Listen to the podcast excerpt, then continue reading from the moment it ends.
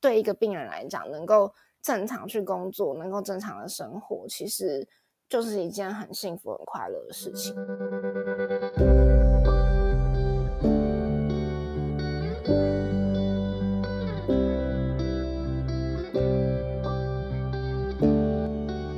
Hello，大家好，欢迎来到艾米之音。今天这集是我期待非常久的访谈。因为我们要聊大多数台湾人不愿意碰触的话题，就是生老病死。那今天受邀的嘉宾呢，是一位我追踪非常久的服饰店老板娘，而且呢，她同时也是一位勇敢的抗癌战士。那我们就欢迎 Nicole。Hello，大家好，我是 Nicole，很开心可以上艾米之音。谢谢 Nico，因为其实我跟 Nico 也算是认识有一段时间了，可是我们就是一直都算是网友的状态，一直没有机会可以好好聊聊天。那也真的非常感谢你，二话不说就决定来节目分享你的生命经验。嗯，其实能有机会跟你聊天，我也觉得是很棒的事情，因为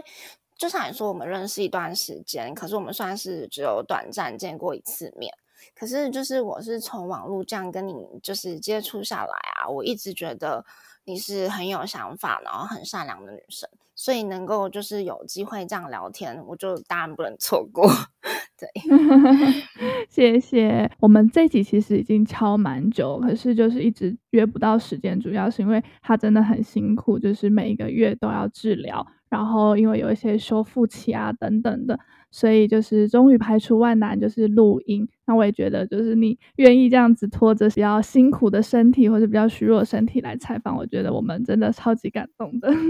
没有，因为其实我。呃，我自己啦，因为我自己开店，我也会遇到蛮多客人，就是知道我的状况。那当然，就是他们有时候会想要问我，但是又怕说会不会我会介意或什么。但其实我真的完全不会，因为我自己一开始就是对这个疾病的了解不多，然后我可能也走了一些冤枉路。但我就是后来认识了一位同样是癌友的朋友后，就是从他那边我得到很多的资讯，然后跟就是他也给了我很多算是心灵上的鼓励跟帮助，所以我后来就觉得说我很希望自己也能够成为像他这样给别人正面力量的人，就是即便说可能我的一点点经验能够帮助到别人，或者是说我的一点点感同身受能够。让另外一个人鼓起勇气，只要是一点点，我觉得我都很希望能够成为这样子的人，所以也很开心，说就是能有这个机会，然后上艾米之音，然后跟大家就是稍微分享一下我的那个小小的经验谈，这样子。对啊，谢谢。那我们就先聊聊你自己的状况，好不好？好，就是你是怎么样发现自己确诊啊，然后得的是什么样子的癌症等等的。哦，好，因为其实我呃从那个学生时期开始，我的那生理期就不是很准，然后我也就是每次每次生理期来，我都会很痛，然后就是痛到我可能需要去就是妇产科打止痛针，所以其实我一直。都有，就是呃，定期在看妇产科，就至少可能两三个月、三四个月。可是因为我是在一般的诊所看，可我当时都没有特别检查出什么问题，就他可能就跟我说：“哦，你是正常，就是女生很容易都会有那个水流，然后可能你就是月经过后排卵正常，它就会消掉。”但是某一天，就是我刚好就是在外地，然后我就突然肚子很痛，可是也不是。不是那个月经来，然后就真的太痛了，然后当下就是我想说好，那我就去看医生，然后结果我一到诊所，那个医生还跟我讲说，他就是超音波一照，他就立刻跟我说，哎，你这个有问题，你要马上就是转诊到大医院。然后当下其实我是愣住的，因为原本我决定。要去看医生之前，我我觉得我的疼痛好像有一点缓解，我还是打算不要去。可是那时候是就是我男朋友就一直说不行，你要去，你刚刚痛成这样，对。然后所以他一一跟我说，诶，你这个有问题，要立刻就是到大医院的时候，其实我当下是有点有点吓到，就觉得诶，怎么会这样？对。后来就是对我就我就回到台中，嗯、然后。马上去那个认识的那个就是大医院，然后就是妈妈有认识的那个医生也是妇产科，就去检查。然后那时候去，他也是一照，他就跟我说，嗯，好哦，那你这个可能就是你明天，然后就直接挂急诊，然后我们就要安排手术这样子。对，所以那个时候也没有跟你说是什么状况，就说你明天要手术。对，因为他就跟我说，哦，你这个可能有一个肿瘤在里面，然后、嗯、对你可能就是要手术。我不知道大家会不会像我这样，因为你一开始对肿瘤你是没有概念的，所以他那时候跟我说要手术的时候，其实我当下担心害怕的是我没有手术过，我不知道手术是怎么样一回事。嗯、可是后续我手术完之后，我才知道说，哦，原来我其实应该要害怕的是手术后，你只要有肿瘤，你就会有必须要面对说它检验报告是良性还是恶性这种事情。可是当下的我其实是。对这个一点观念都没有。对，嗯，我在病房休养的时候，其实我当时是以为，哦，就就是手术完了，然后等伤口复原了就没事了。然后是医生来跟我说，哎，你的检验报告还没有出来哦。然后我还想说，嗯，是什么检验报告？然后后来我才意识到说，哦，原来我必须要面对它可能是良性或是恶性这件事情。这样，那当然后来检查出来就是恶性的这样子。那我先问一下，就是你那时候确诊的时候是几岁呀？哦，哎，其实蛮久了耶，我好像是二零哎哦一百零五年，对，因为我蛮记得我好像是一百零五年的时候，就是是第一次的手术，然后我大概是手术过后，可能差不多两三个礼拜左右吧，就知道说哦自己是恶性的这样，对啊，所以。大概是从一百零五年到现在了，哇哦，所以也已经差不多六年的时间了耶。对，然后大概可能二二十六吧，对，差不多。天呐，那那时候收到这个通知，应该超级不可置信，也不太能够接受吧？嗯、呃，其实我。在医生正式跟我讲解报告之前，我大概心里就有数，因为我刚刚有说嘛，是妈妈认识的医生嘛。那正常就是，呃，我听到的报告通常都是你可能出院前医生就会告诉你。可是我的状况是我一直到出院，他都跟我说，哎，报告还没有出来，这样。对，然后我们出院后。我有例行的回诊，他也跟我说报告还没有出来。那后来某一天，他就跟我约说，哦，比如说他看诊的时间可能是都是呃，假设是二三的早上，但他跟我约礼拜五的晚上，然后跟我说，哎，那我们礼拜五晚上，然后几点，然后来我的办公室，就是看报告这样子。然后我当时其实心里就觉得有点奇怪。那我后来也觉得说，哦，没关系，那我就就是跟我爸妈就是去看报告。然后，但是我男友那时候就突然就是很坚持跟我说：“哎，我我我也要跟你一起去。”那我就说：“不用啊，我爸妈跟我去就好。”那他就是说：“没关系，我就是想要跟你一起去。”但其实我自己我不知道，我可觉得可能身为女生就是会有自己的第六感。那我当时其实心里就有数，就觉得说：“呃，是不是可能有问题？”那所以在就是去看报告之前，我就一直给自己心理建设说。就是不管医生跟我说什么，当下不管他跟我说什么，我绝对绝对绝对就是不会哭，因为我不想要在就是妈妈面前哭，所以其实我那时候就是就是一直给自己这个心理建设。然后我觉得比较困难的是说，在看报告之前，因为医生跟我们约晚上。然后我还先跟爸妈，然后跟我男友可能就在医院附近吃饭。然后那个饭是我觉得我人生中至今吃过就是最沉重的一顿饭，因为他们其实大概医生可能有提前跟他们讲说我的状况不是很好，但是那个状况就是面临说，其实我自己心里也知道，但是他们也知道，但是他们却不想让我知道的那种感觉，所以。他们在装没事，但是我也要装没事，所以其实就是大家心里都有数，可是就是为了想要让对方不要那么紧张，然后就是大家都要装没事这样子，对，所以那个是我觉得比较比较沉重的部分，对啊。那后来就是进到医生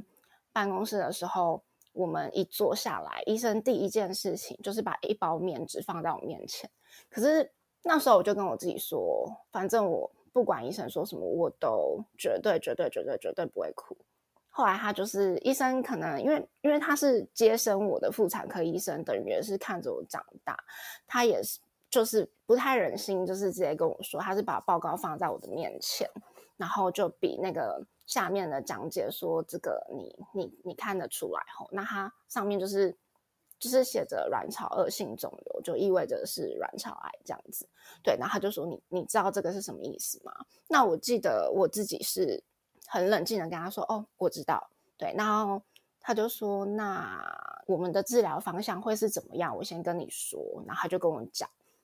然后当下我都是都是我我记得我是笑笑跟他说：“好，OK，没问题。那你觉得要怎么治疗，我就接受你，我就是接听你的安排这样子。”然后医生就跟我说：“就是呃，基本上他接下来会安排就是。”第二次的那个手术，因为他们面对卵巢癌的那个标准程序，就是可能要第二次手术，然后清除一些附近的那个网膜跟淋巴这样子。对，然后我当下就跟他说：“哦，好啊，那那你就安排啊，然后就是就是我什么时间都可以，我就我就配合你这样。”对，然后后来我们就谈完了手术的事情，然后就离开医院这样子。所以你真的就像刚刚说的，就是你一滴眼泪都没有流。呃，在那个医院的当下，我一滴眼泪都没有流。但是我觉得我妈妈让我很很感动的一部分是，应该不是说感动，就是她可能知道我有一些情绪，然后所以其实我们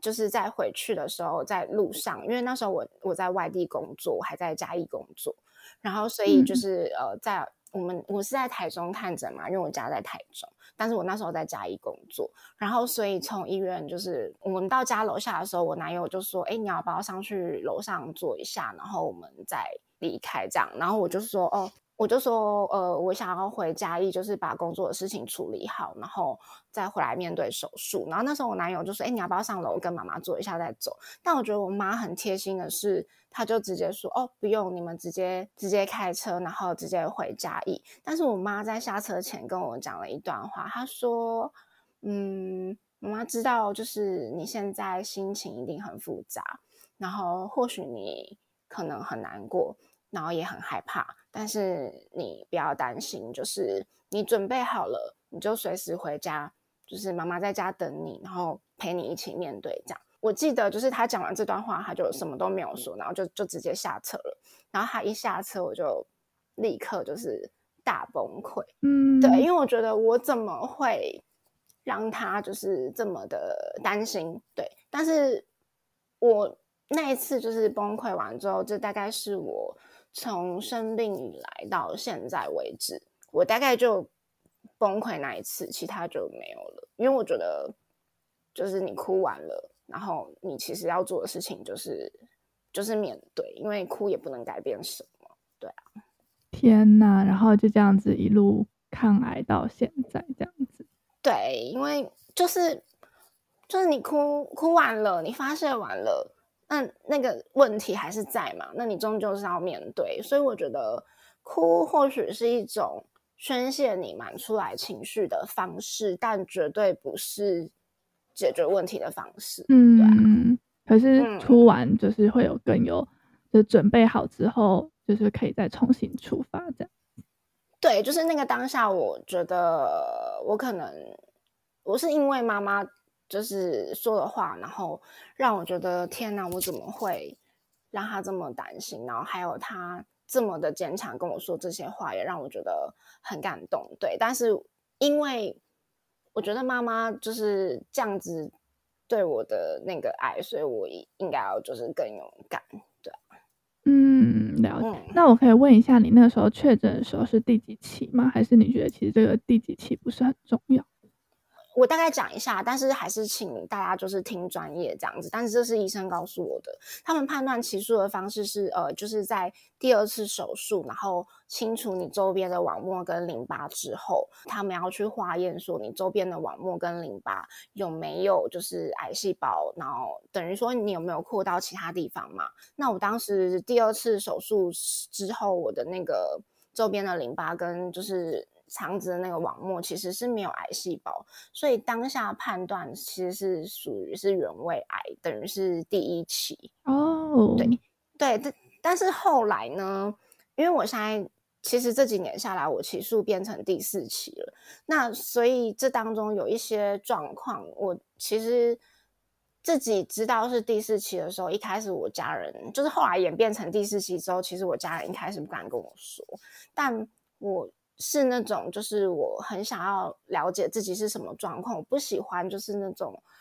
不清楚，然后。就是懵懵懂懂的那种感觉，嗯、我我我我我反而没办法接受这样。我想要很清楚知道自己的状况。对，那我一开始其实也是知道自己是第四期之后，当然也是会跟大多数的人一样，就是会觉得说啊，我现在癌症末期了，那我是不是没有几天可以活了？是不是怎么样了？我也曾经问过医生说，那你可不可以就是明白的告诉我，我可能还剩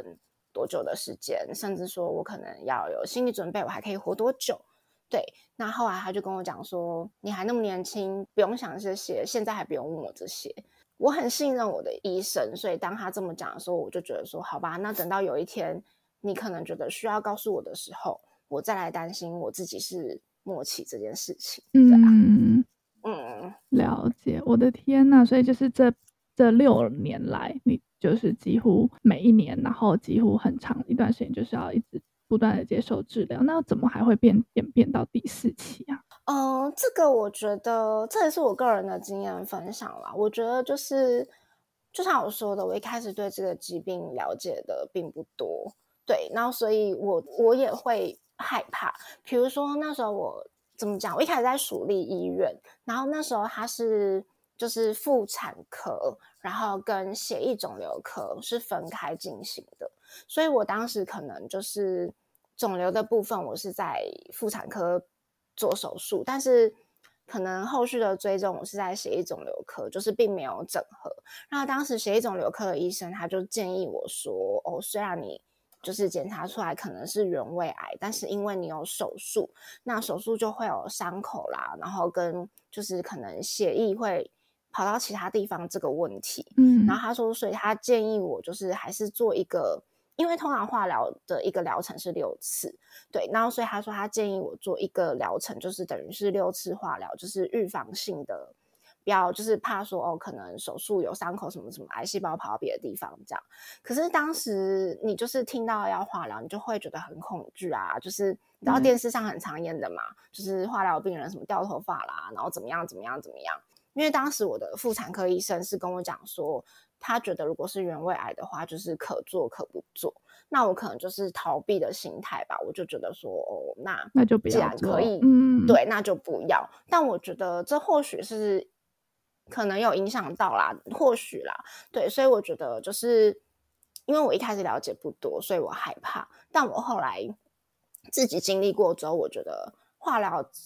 真的真的真的很辛苦。可是。并不是完全熬不过，所以我也很希望说，透过我的经验，然后我真的很希望你们不要遇到。可是如果你们遇到像我这样子的情况之后，我很希望我的经验可以让你们不要这么的恐惧，然后在面对一些治疗的时候，可能可以果断一点。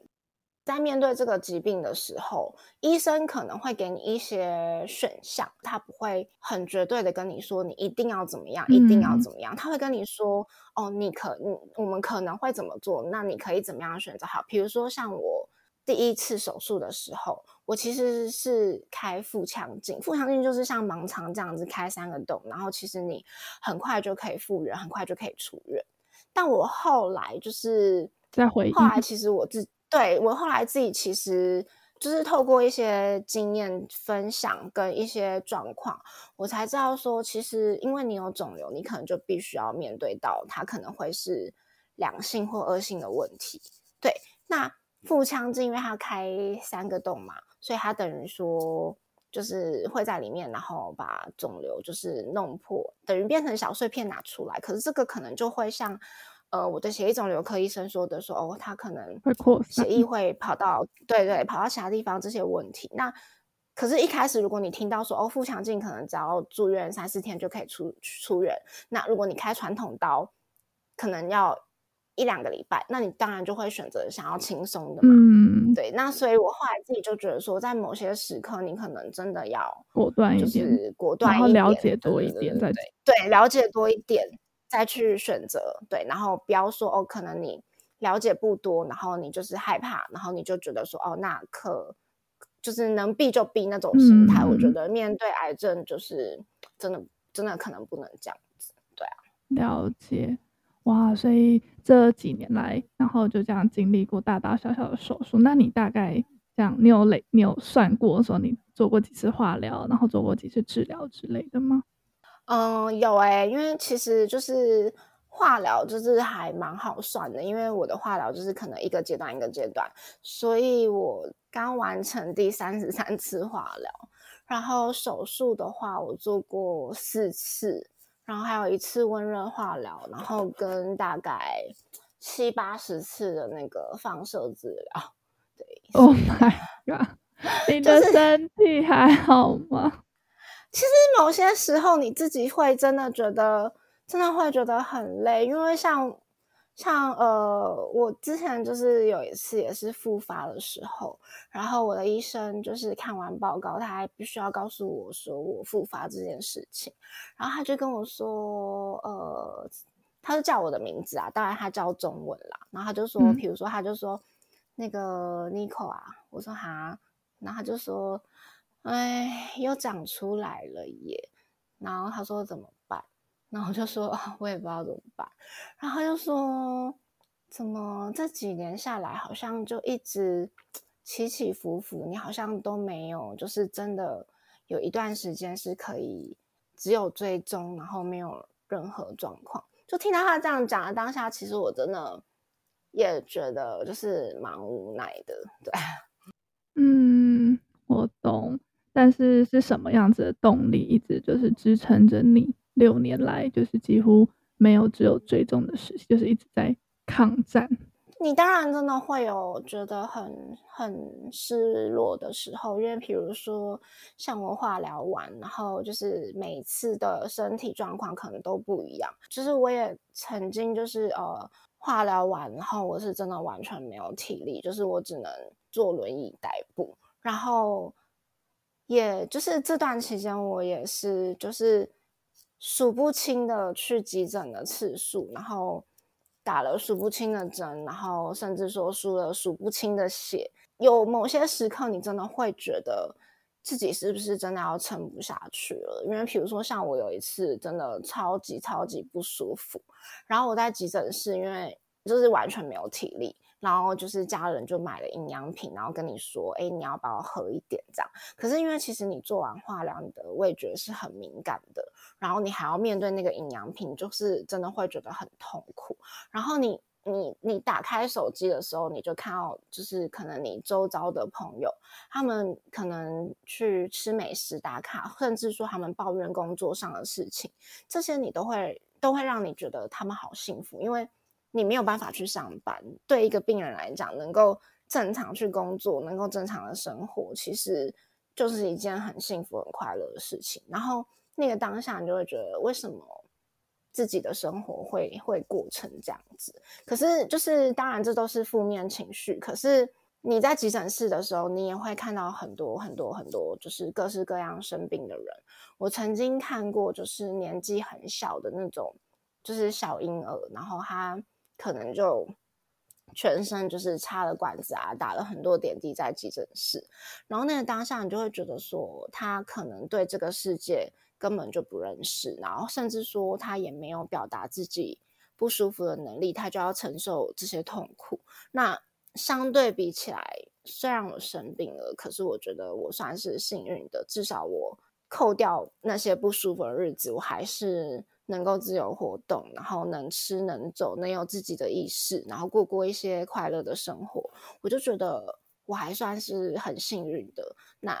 如果是这样子，我有什么好自暴自弃，或者是就放弃？对啊，嗯。了解哇，听了真的好心疼。我觉得听众们应该也就是很揪着心在听这一集的。不过我觉得就是嗯，让你有一个出口，然后分享，然后让大家知道说生命真的很可贵，然后我们可以在这个世界上探索这个世界，也是一件非常值得幸福的事情。嗯，我觉得就是有时候我们都会很理所当然的想说哦。呃，好吧，我明天再怎么样，甚至说哦，我明天再啊，是这礼拜好忙哦，下礼拜再陪妈妈吃饭好了。甚至说，呃，我就是不喜欢这个工作啦，我好想离职，我想要做我自己想做的事情什么的。我觉得人都会有这种觉得自己想要怎么样，想要怎么样，想要怎么样的这种想法。可是就是从，嗯、就是因为我生病之后，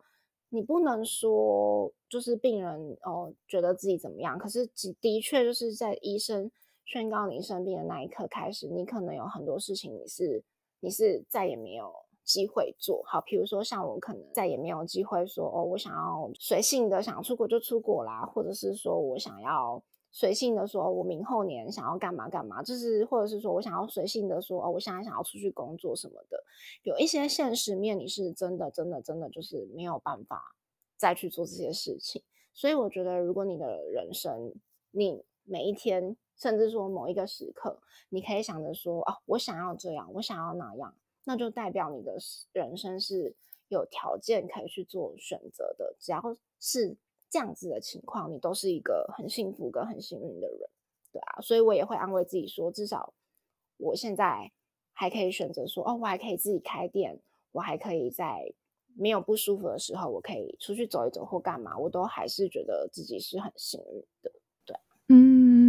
了解，那你刚刚有讲到就是你开店的事情嘛，所以我自呃在最刚开头也有跟大家分享说，其实你除了是一位抗癌战士以外呢，你也是一间服饰店的老板娘。那这间服饰店你开多久了呀？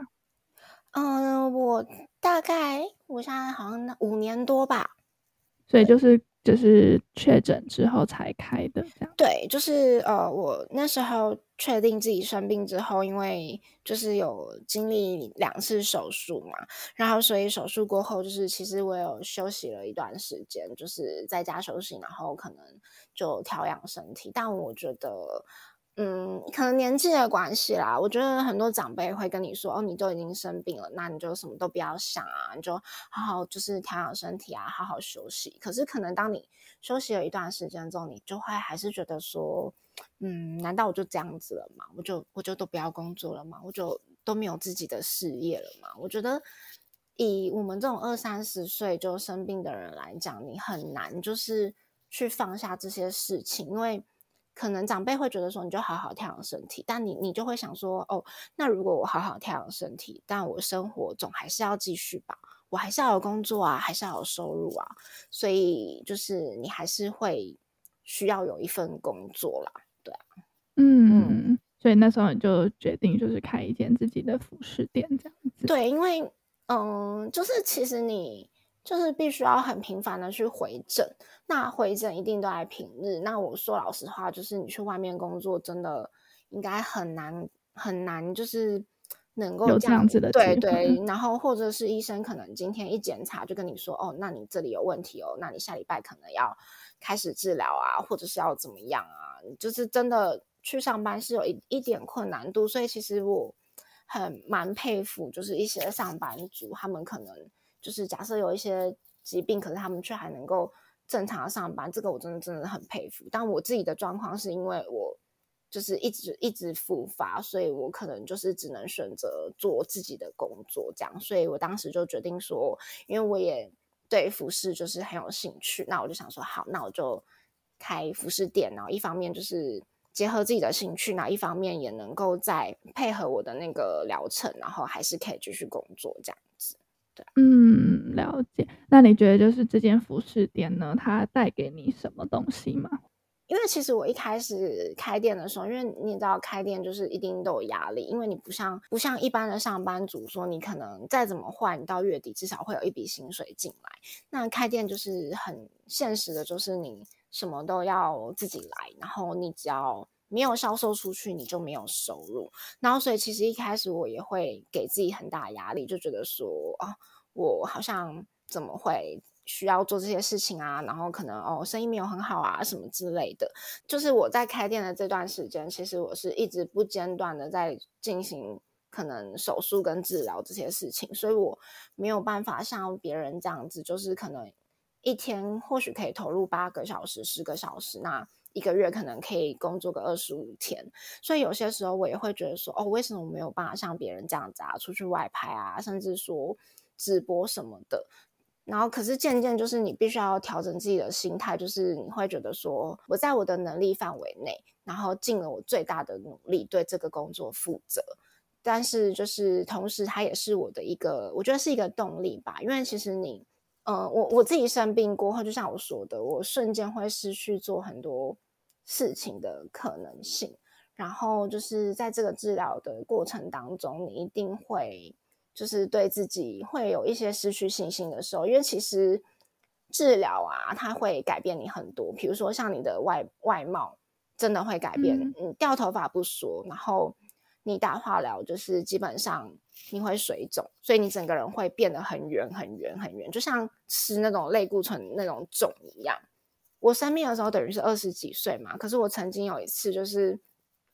化疗很不舒服的时候，然后去急诊，然后那个急诊室的那个那个男护理师。他他就是因为我真的看起来太憔悴了，然后我记得他用台语跟我讲说：“阿姨呀，阿丽金啊，什么什么。”就他把我当成可能年纪很大阿姨，可是其实你那时候心里会有点受挫，所以我觉得就是生病会让你对自己真的会有一点没有自信。可是如果你能拥有你自己的工作，然后你自己的事业，甚至说你自己的兴趣，在那一方面。你会得到目标，然后跟可以像正常人一样生活，可以工作，然后可以有自己的事业，然后可以有自己想努力的事情。我觉得这也是一个一个动力吧。所以我其实觉得蛮鼓励你说，如果你今天你真的真的真的真的生病了，你还是要给自己一个目标，才不会觉得说你的生活好像就是就是瞬间什么都没有了这样子。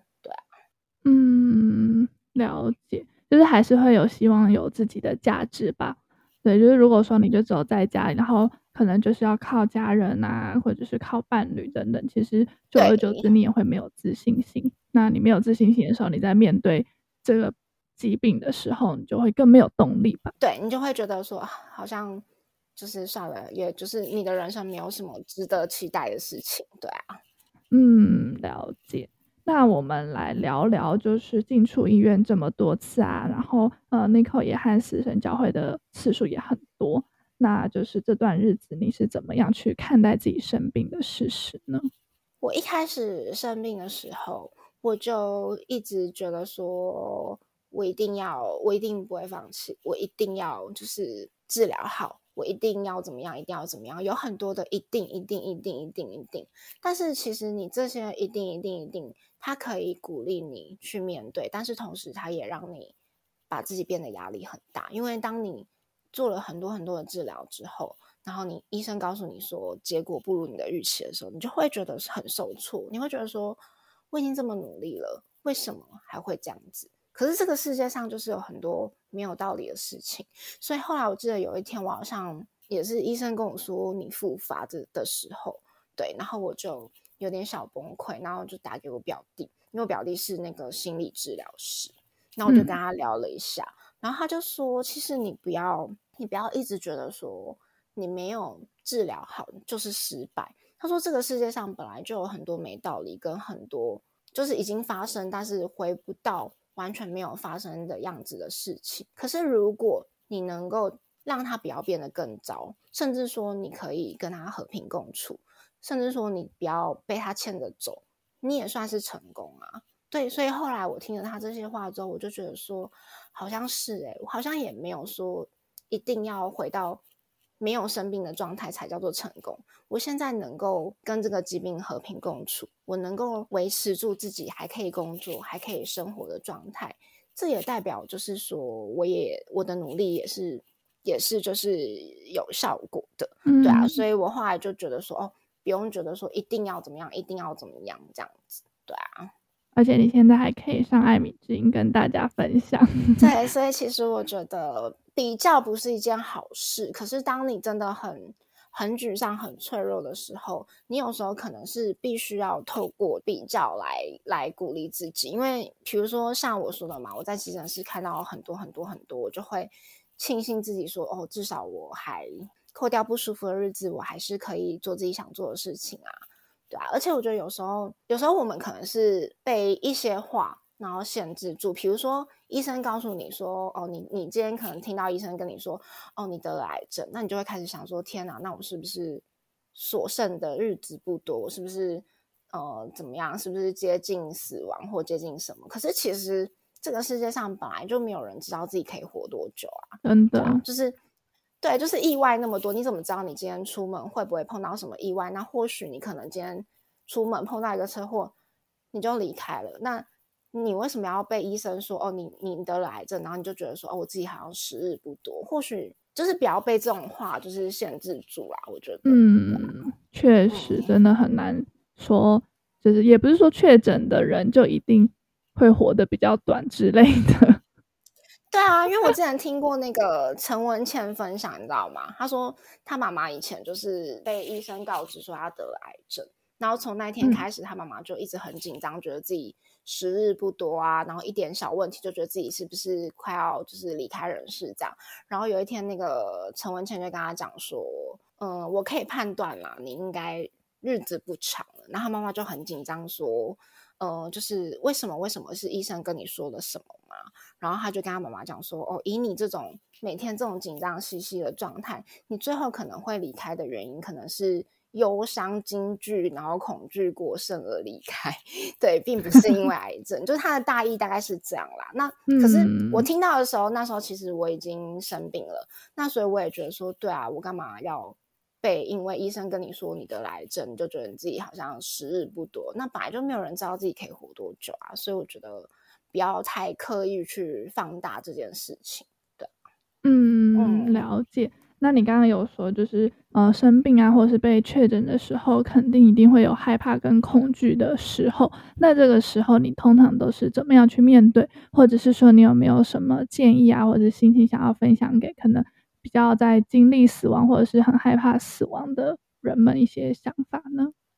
我觉得应该是说，你不要去看你失去的，比如说你你当你得到癌症的时候，你可能会觉得，那我是不是时日不多或什么的？我觉得你要换个角度去思考，因为像呃我说的嘛，我在急诊室看到很多，我觉得这个带给我蛮多 就是想法的，因为我自己。看到那种可能很多小朋友，然后他们生病，然后我就会觉得说，其实，其实说老实话啦，就是我现在三十三岁了，然后我从出生到现在，我没有我没有大富大贵，可是我妈妈我的家庭让我可能衣食无缺，然后这这三十三年当中，我可能也。就是经历了很多事情，然后甚至说我可能有机会可以出国出去玩或什么的，我也快快乐乐的活了这这这么多年。我觉得，即便今天我可能因为生病，或者是说我可能没有像一般人说的那么的长寿，但我觉得我快快乐乐的这些年，我并没有遗憾。对，那当我知道我生病之后，其实我觉得最大的改变是，你要懂得，就是说，我我知道人生可能有很多必须要追求的目标，很多理想，可是偶尔你真的不要太苛求自己，就是你要让自己稍微要过得快乐。比如说，你今天可以犒赏自己去吃一顿大餐，然后甚至说你可以去看一部你喜欢的电影，甚至说，嗯，像我开店嘛，我也会面临到说，哦，过年可能。到底呢，要不要营业呢？过年如果营业，可能会有很多客人可以赚到很多的钱。可是过年可能也是家人就是相聚的时刻。那以前的我会很积极的想要赚钱，但就是生病之后，我真的觉得家人给了我很大的力量。那我觉得能够跟他们相处是一件很幸福的事情。所以现在我可能就会舍弃这种赚钱的机会，而选择。陪伴身边的家人啊，跟身边就是跟家人相处。那你说害怕，我觉得害怕一定会。那每个人宣泄情绪的方式不同，或许你可以大哭一场，或许你可以听音乐或什么的。可是我觉得，就是家人可以给你关心跟支持，医生可以给你治疗的方向跟治疗的方式。可是能够面对这一切的，终究只有你自己。就是比如说你在面对那些不舒服的时候，能够熬过那些不舒服，挺过去的，终究只有你自己。所以我觉得意志力是很很重要的。你要一直让，你要一直给自己说，你有什么样的动力？比如说，我就会一直告诉我自己说，我还有很多想做的事情，我还有很多想去的国家，我还想要好好的陪家人，所以我要坚强我的意志力，然后去去撑过这一些事情。所以我觉得，就是你要让自己的心就是强大起来，然后努力，真的要靠你自己努力，因为别人可以给你的东西只是协助，但如果你自己不努力。然后只有那些协助，我觉得是不足以去就是对抗疾病，对啊，嗯，了解，哇，真的是听了觉得哈，好揪心啊。好，那我们来聊聊，就是那你现在对于生命有什么看法吗？还是你刚刚也分享完？我觉得好像分享完，嗯、还是你还有可以？你说生命的看法吗？我觉得对，因为其实怎么讲，就是我我觉得。有一些有一些我们常听到的那个，应该是说老一辈的人会讲的话，或者是说我们常听到的一些一些俗语，它真的有它的道理。因为，比如比如说以前我可能遇到某些事情的时候，大家很常讲说随遇而安嘛。嗯。但是我最常听到的就是年轻人会讲说：“哦，我的我的命运要掌握在我自己的手里，我要怎么样，我要怎么样。”可是。很多事情不是你要怎么样就一定能够怎么样，所以我现在当然我也会有自己想要努力的一个大方向。可是当遇到一些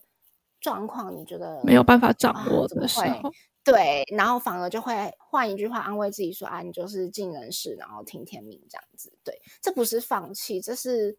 尽力呢，应该是告诉自己，对，也不要给自己太大压力，这样子。对，不要那么不要那么就是苛求自己，因为某些事情你就是真的真的没有办法掌握，嗯，对啊。然后我也，嗯，就是就是我也会觉得说，哦，比如说像老一辈的人都会跟你说什么，哦，健康是最大的财富啊。那以前我们可能就哦，听听而已，对，但是没有没有放在心上，对。但是你后来就会真的知道说，哦，原来你只要能够有健康的身体，能够活着，你就可以有。拥有机会，可是，一旦你没有健康的身体，一旦你可能活不下去了，那你你就是真的没有机会。这样真的，我觉得以前就是在生日的时候都会许愿，然后第一个愿望都是希望身体身边的人身体健康平安，都觉得说好像是讲给身边人听，或者是觉得哦很老套哎什么之类的。可是当你就是就是呃有经历过这些东西的时候，你就会发现说。这真的不是只是一句老套的话，它是真真切切大家的愿望。对，所以我真的觉得说，就是嗯、大家努力充实工作，然后努力充实生活，可是同时就是真的要善待自己，然后尽量就是善待你身边的人。因为其实我生病这段期间，真的体会了很多，就是人情冷暖，然后我真的深刻感受到说。有爱你的家人，然后甚至爱你的朋友，是真的是很很幸运的一件事情，对啊，嗯，真的。那我们就是也要到了尾声，然后想要问，就是 Nico，就是说有没有什么想要跟社会大众分享的？例如说，要怎么样陪伴抗癌的朋友，或者是说，如果你今天有身边的人，就是可能很亲密的人，可能就是确诊了，那。嗯有什么样的建议给身边的人吗？嗯，因为其实就是我也会遇到蛮多家人朋友跟我聊说，他们可能一开始如果知道自己的家人得到疾病的时候，需要怎么去陪伴。但我觉得其实他们一开始知道的时候，心情都很复杂。那在这个阶段，我觉得最好的陪伴就是倾听吧。因为我我自己也是，就是我。也有跟我那个表弟聊过，说我这样客人问我都会讲啊什么的。其实我不知道这样是不是好，因为怕有些人觉得说，哎，你干嘛一直讲自己的事情这样。但后来他跟我说，其实你能够去叙述你发生的事情，就代表说你已经能够面对这件事情。那你在讲出来的同时，其实你也是在，就是这个过程的同时，你也是在疗愈你自己。同时，你也会，你也会给自己一个，你说哦，原来你已经度过这么多了，你很棒。然后也是给自己一种鼓励，这样。嗯，确实，就是你代表说，你可以心平气和的去谈论自己生病这个事实，某种程度上就是你算是去接受了它，然后去跟它共存这样子。所以如果说身边有人生病啊等等，真的我觉得可以给予最好的方式就是倾听跟陪伴。在面对那个疾病中的病人，他们可能真的是辛苦的，因为很多时候就是像我举我自己的例子来讲，就是我。大家看到的可能我就是有开店，然后有在工作，但其实我要让自己的身体回到可以开店，然后回到可以工作，回到你们可以看到我的这个样子。因为我有遇到蛮多，就是客人会跟我说：“哦，你你看不出来是一个生病的人。”但其实说真的，我要让你们看不出来，我必须要做很多很多很多很多的努力。因为比如说，我可能必须要在治疗完之后，然后先很努力的。就是让自己恢复体力，然后甚至说，因为外观会改变，所以我可能必须要借用一些假发啦，甚至说化妆啦，然后让你们看到好像看不出来的这个我。所以我觉得，嗯，嗯，我觉得在生病的人是真的是辛苦的，可是照顾者其实也很辛苦，因为要面对的可能是你、你的家人啊、你的父母、你的女儿、你、你可能甚至说你的另一半，那那种。着急跟关心，然后甚至说，因为可能病人本身他会有一些没有办法做的事情，比如说像我手术的时候，可能就真的很需要家人的协助。对，所以我觉得照顾者是辛苦的，但在这样子就是互相担心对方，然后跟就是关心的时候，我觉得要给彼此就是多一点的体谅，然后我觉得还是要给彼此一点点的空间，因为比如说像。呃，我自己会很常面临到，就是身边的人会很很关心我嘛。哦，比如说身边的人，我有遇过说，呃，有网友啦，甚至说可能是亲友，就会建议你说，哦，你要多去运动啊什么的啊，你就是治疗后你就要多运动或什么什么之类的。可是其实那个当下我是真的非常非常非常的不舒服，对。可是就是别人会一直跟你说，叫你去运动，叫你干嘛，叫你要干嘛，叫你要干嘛。那好，那你。可能就是就是会有一些这样子的声音，那你就会去做这件事情，对。但是其实当我做完这些事情之后，我去回诊的时候，其实我的那个白血球掉得更低，然后医生就跟我说，你的白血球就已经长不出来了，你不要再去做一些会耗费你体力的事情。对，所以其实我觉得每个每个人的状况不一样，那大家都是可能出于关心，然后。出于什么想法，然后想要给病人建议，但是我觉得病人自己一定是最想要好起来的那一个人。可是当你开始接受治疗的时候的情况，会跟正常人的情况是不同的。所以我自己是比较建议说，如果你真的真的就是就是生病了，你你可以多看两三个医生都没有问题，然后去选择一个你觉得。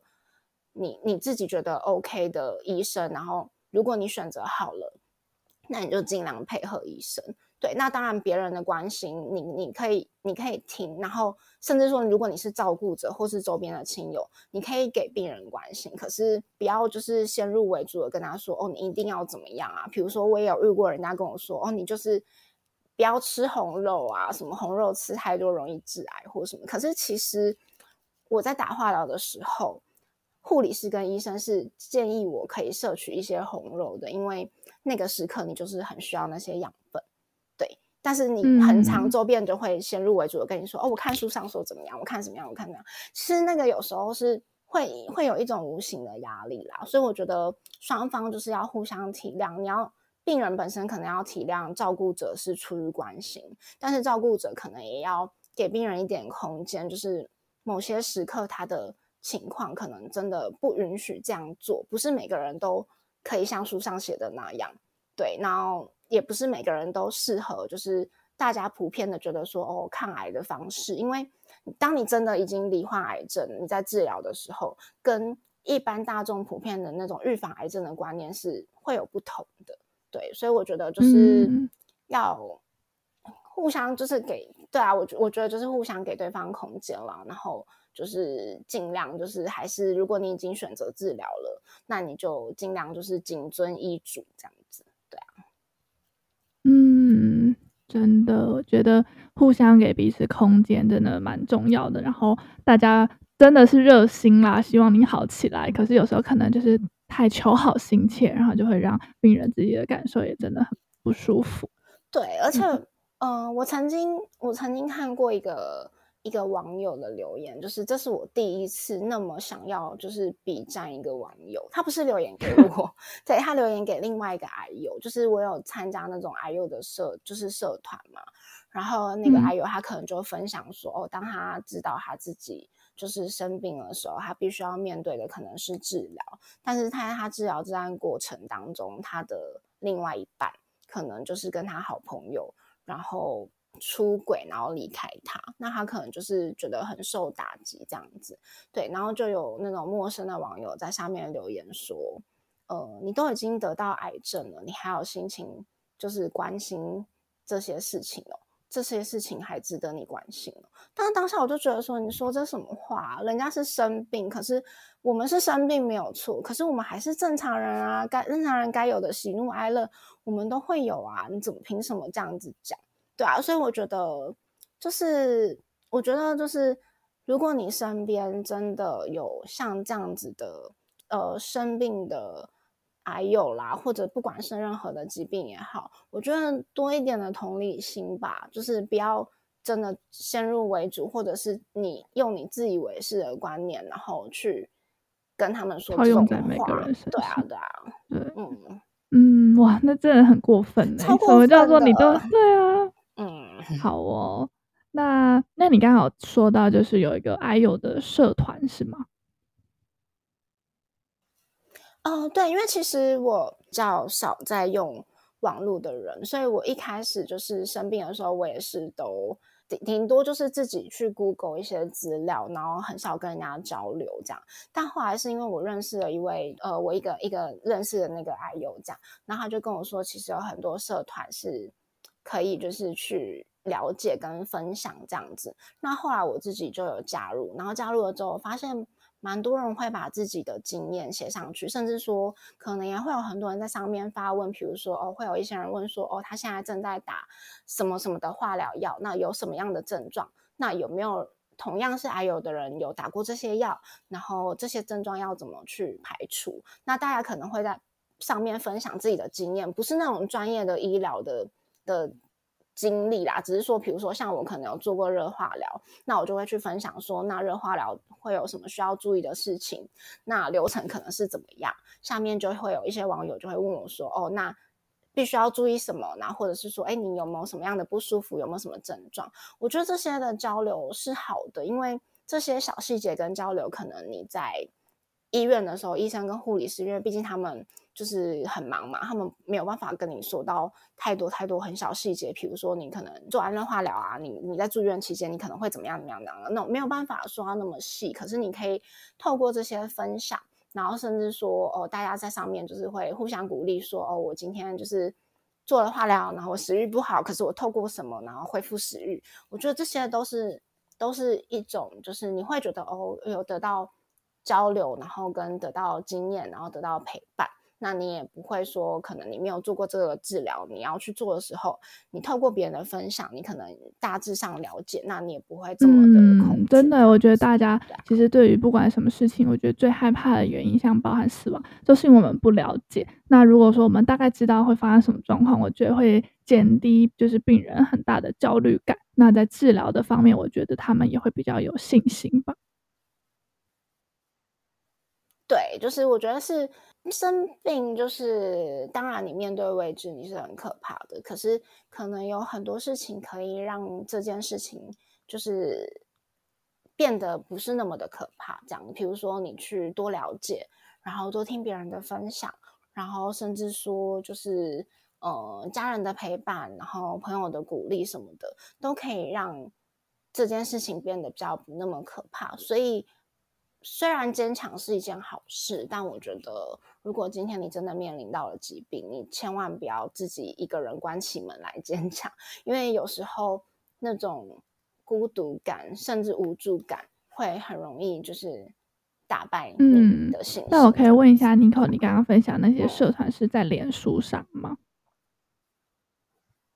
对，我目前加到的都是脸书，可是那些社团，呃，有蛮多，就是因为因为是社团嘛，所以是可能比较属于不开放的这样。但像我自己有加入的，有比如说有针，因为我是卵巢癌，那我加入一个是针对卵巢癌的，那我也有加入一个是针对女性的，就是各种女性的妇科方面的。癌症的社团，其实这这些都有。比如说，像我加入那个专门就是是那个人 for 卵巢癌那个，他就是软硬人生，软、嗯、是卵巢的软，然后硬就是那个呃，就是对对对，硬软硬人生这样。对啊，然后像比如说呃，我说专门就是妇科癌症那个，就是可能是什么花样女子啊那些的，就是其实蛮多的，你上去搜寻，然后。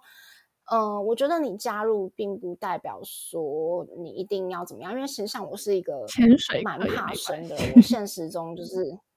对对，你就是可以去看，因为你当你真的，比如说你假设啦，像我一开始不知道人工血管的时候，我也是看别人分享嘛。对啊，其实我觉得这些都有助于你，就是去面对这个疾病。嗯，了解，对啊，真的非常感谢 Nicole 来跟大家分享。嗯。那你最后有没有什么话想要跟社会大众们分享的吗？呃，我就觉得说，如果你真的你真的生病了，那就是请你真的要好好的去面对这件事情，然后不要逃避。你可以去参考人家的经历，然后截取你觉得或许对你有帮助。比如说，他可能吃了哪些，用什么方式，然后让这个食物烹调起来的方式更健康。我觉得这个可以截取，但是还是需要接受正规的治疗，因为我觉得啦，就是毕竟人家能够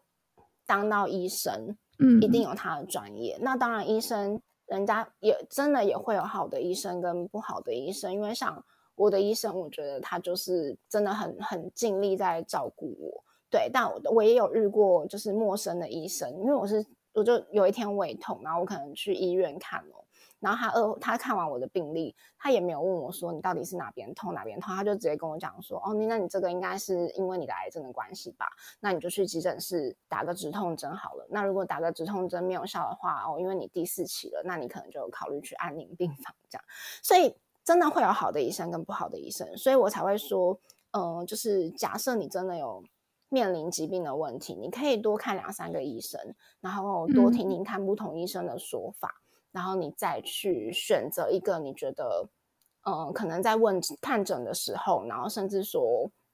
提出的治疗方案是让你觉得最可以接受的，那你就好好的配合这个医生，然后。其他人给你的经验，那或者是说别人给你的一些建议，甚至别人痊愈的一些案例、经验谈，你都可以参考。可是我觉得，嗯，还是要配合正规治疗啦。对啊，我自己这样子生病这一路，其实我也有吃一些保健食品，有些是真的真的有效果。可是你要视你的状况，然后去选择说适合你的。因为比如说像我。化疗可能会影响到肾功能嘛，那就不是所有的保健食品都适合就是化疗的病人。那如果说，因为人真的没有办法靠自己就是吃进那么多的营养，尤其是在你那么不舒服的时刻，嗯、所以我觉得保健食品跟一些营养补助品的辅助，在你这个治疗当中是必须的。可是如果你不知道怎么选择的话，其实你都可以问护理师，甚至说。医院他们都有针对，比如说针对卵巢癌的卫教师，那他们会提供你一些医院觉得可以的，然后或者是说哦，针对癌症病人设计的那些保健食品跟就是营养补助食品，真的没有办法短期补充。可是如果你不知道怎么选择的话，那你可以去医院，然后跟卫教师咨询，嗯，我觉得这个都是可以。就是呃，我不是要我不是要打广告啦，就是因为其实我的店里面有蛮多客人，他们也会呃跟我聊到这些事情，或许是他们自己碰到，或者是他们的呃那个亲友可能有遇到这样的状况，那我都很乐于去分享，因为就像我一开始说的，我希望我自己的小小的经验，或许可以帮你们避掉一些冤枉路。那所以说，如果我真的很希望你们不要。不要遇到，但如果你们真的、真的、真的有就是这方面的疑问的话，你们可以像我说的去加入社团，然后或者是说你们可以就是呃私讯我，那可以的范围内，我都会就是呃尽量的，就是回答你们这样。那我也希望说，大家在努力打拼自己的工作啊，努力经营自己的人生的同时，也要好好的善待自己，然后多爱你身边的人。因为我生病之后，我才知道家人跟朋友真的会是你很强很强很强的那个强心针，嗯、对，跟后盾。对，然后我也要，我也想要，就是借着爱那个艾米之音，然后如果之后我的客人有听的话，我也很想要谢谢他们，因为我开店的这段期间，我常常就是没办法正常开店，然后常常就是需要治疗啊什么的啊，取货什么都非常的不方便，可是他们都愿意就是配合我，然后甚至说常常给我加油打气，都让我觉得。很感动，所以我也想要就是谢谢他们这样子。嗯，谢谢 Nico。那如果说在听这集的朋友们呢，如果对于 Nico 的服饰店有兴趣的话呢，我也会把他的就是粉专贴在资讯栏里面，然后大家也可以去追踪他。那如果说大家有到园林彰化的园林走走的话呢，也可以去 Nico 的服饰店找他聊聊天，然后逛逛衣服、逛逛小物这样子。嗯，好。那就是也很谢谢那个 Amy，让我有机会可以这样跟你聊一下，我也觉得很感动，谢谢你。嗯，那好，那艾米之音我们就在这边收尾了，那我们下集再见喽，拜拜。拜拜。